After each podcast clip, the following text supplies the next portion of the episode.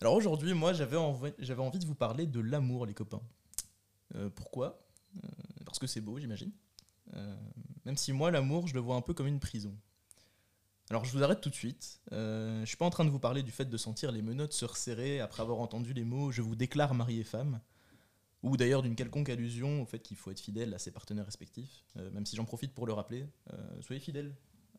Et contrairement à ce que certains disent, si, si, si, se faire sucer, c'est quand même un peu trompé. Mais bref, revenons à nos moutons. Euh, pour moi, l'amour est une prison. Le genre d'endroit dont on ne sort, dont on ne sort qu'après avoir purgé sa peine. La première étant souvent la plus compliquée d'ailleurs. Et si personne n'y échappe, chacun vit son séjour différemment.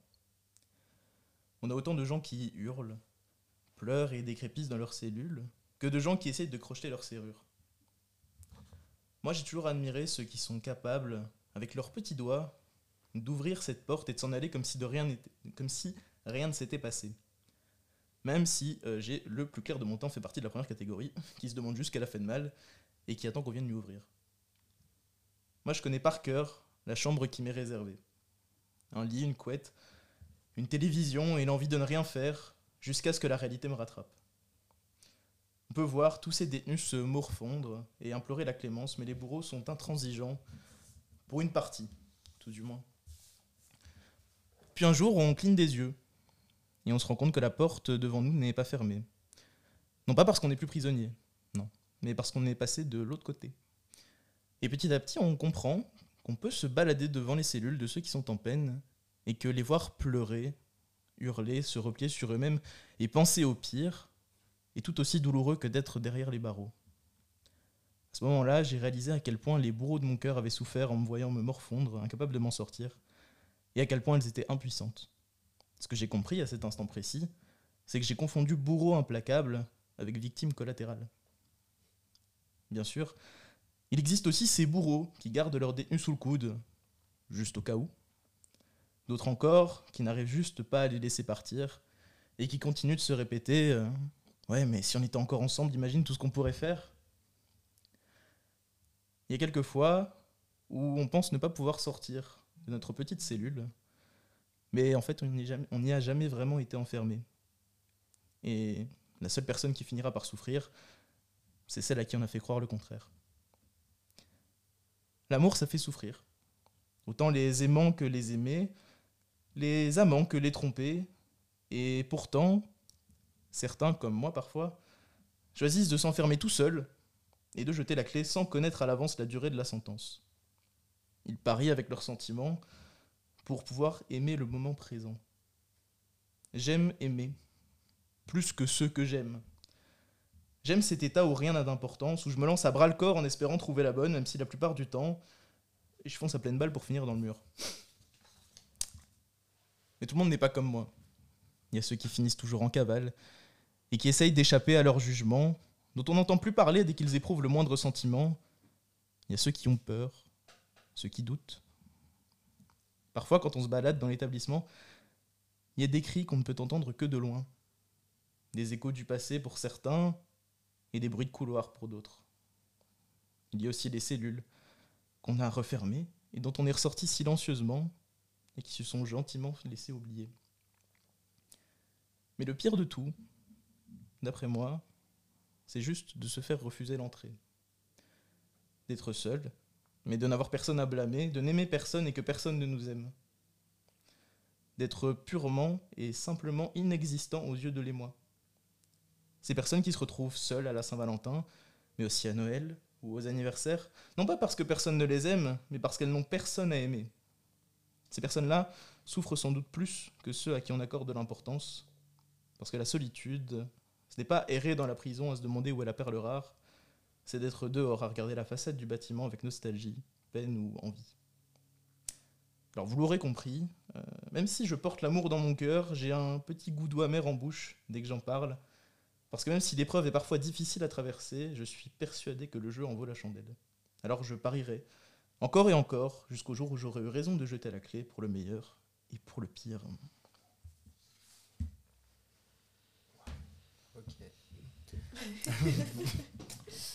Voilà, voilà. Et sinon, ça va Sinon, ça va. Top.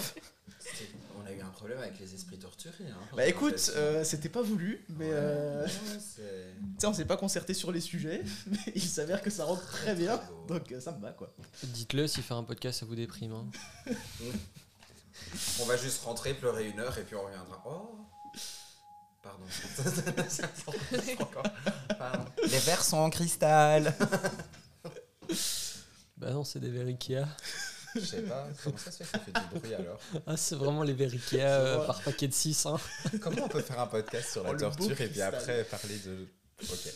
Mais euh, ça, c'est plus un sujet qui vous parle à vous, je pense. Donc je vais vous laisser. Ouh là là pourquoi? L'amour? Pourquoi?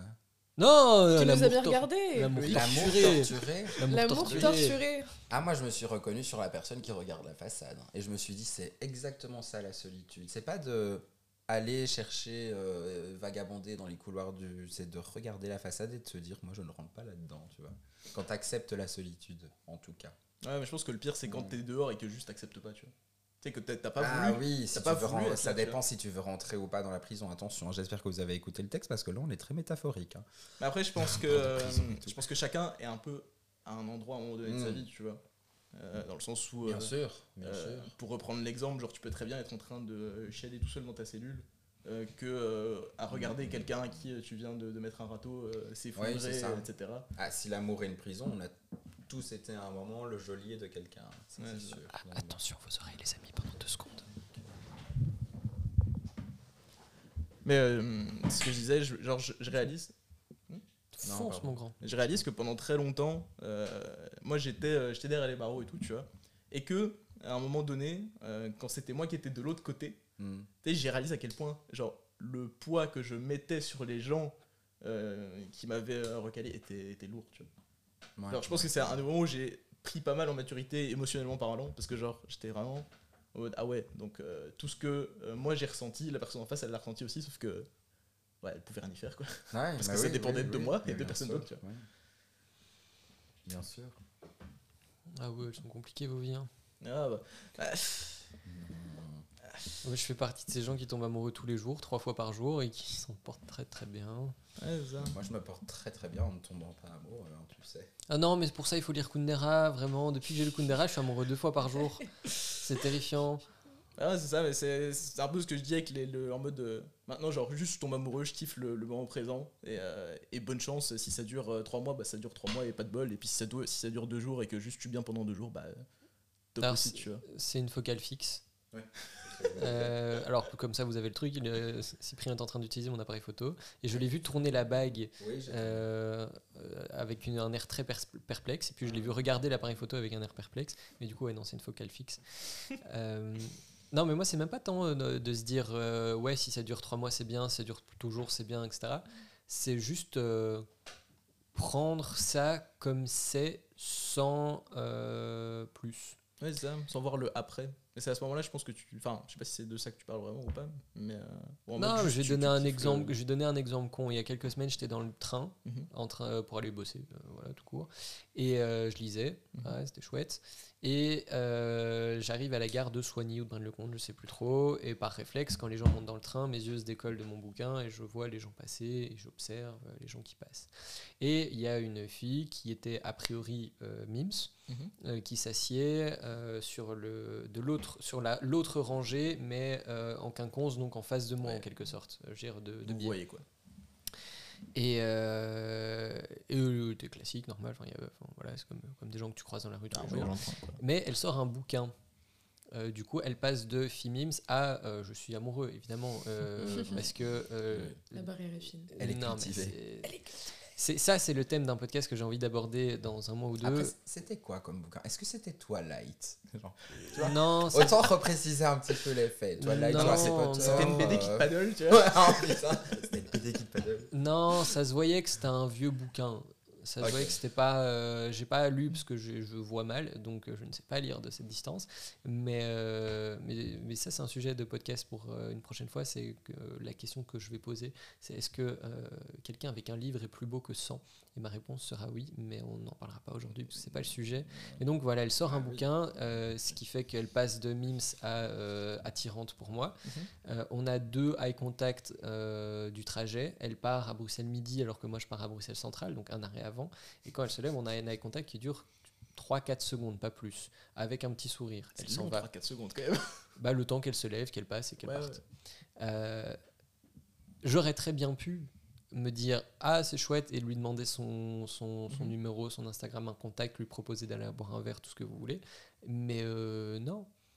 Genre là, ce qui était beau, ce qui était chouette, c'est que je ne sais pas qui c'est, je ne sais pas comment elle s'appelle, je ne sais pas quelle langue elle parle, où elle allait, d'où elle venait et si je la reverrai un jour. Mhm. Euh, juste, bah, c'était une petite histoire romantique qui a duré le temps d'un trajet de train et qui était vachement chouette. Mais c'est ça ma vision de l'amour en général. Euh, c'est euh, juste, c'est là. Et si tu forces les choses, bof. Et si tu acceptes juste que ce soit là sans plus, c'est cool. C'est pour ça que mon- Mhm. un de mes textes préférés de Baudelaire, c'est À une passante. C'est vraiment, il voit cette femme grande qu'il trouve magnifique, et à la fin, il sait qu'elle va partir. Euh, il sait qu'il l'a aimée, elle sait qu'il l'a aimée, mais c'est tout. Mm. Et c'est pas mal, j'aime bien.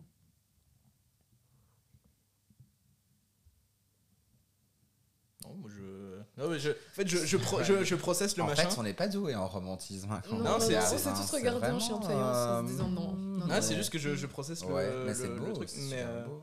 mais euh, ouais, et c'est c'est un peu dans cette idée-là que. Enfin, c'est un peu à ça que j'aspire dans le sens où euh, j'aime euh, j'aime l'amour et j'aime tomber amoureux. Euh, et je me dis que tomber amoureux, que ce soit d'une d'une passante dans un train, dans la rue, que j'ai croisé, que je vois tous les jours, c'est pas ça qui change au final, c'est juste le fait de aimer, aimer. Mm.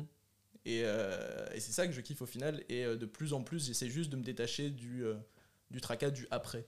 Ou de la Euh, réciprocité. Ouais, ou de la réciprocité, ou juste du, Ouais. du il faut engager un truc. Dans le sens où juste, j'aime aimer le moment là, maintenant. Là, j'aime, et c'est très bien. Et, et s'il se passe rien, c'est pas grave. Et si, si on se parle jamais, c'est pas grave. Et euh, si on, on se parle et que machin, bah, c'est c'est bien aussi. Mais juste d'accepter le truc comme il est. Et euh, d'aimer le, le, le fait d'aimer plus que euh, une Oui. relation fantasmée et une suite fantasmée. Oui. Le fait de ressentir l'amour, quelquefois, est plus agréable que de le vivre avec quelqu'un. Ça, Ouais, c'est un peu ça. C'est sûr. Pour que vous ayez la fin du poème que je vous invite à aller lire en entier à une passante de Baudelaire, c'est J'ignore où tu fuis, euh, tu ne sais où je vais, ô toi que j'eusse aimé, ô toi qui le savais. Euh, je Eh ben, conseille On fortement. ne pouvait pas mieux conclure, je pense. C'est vrai.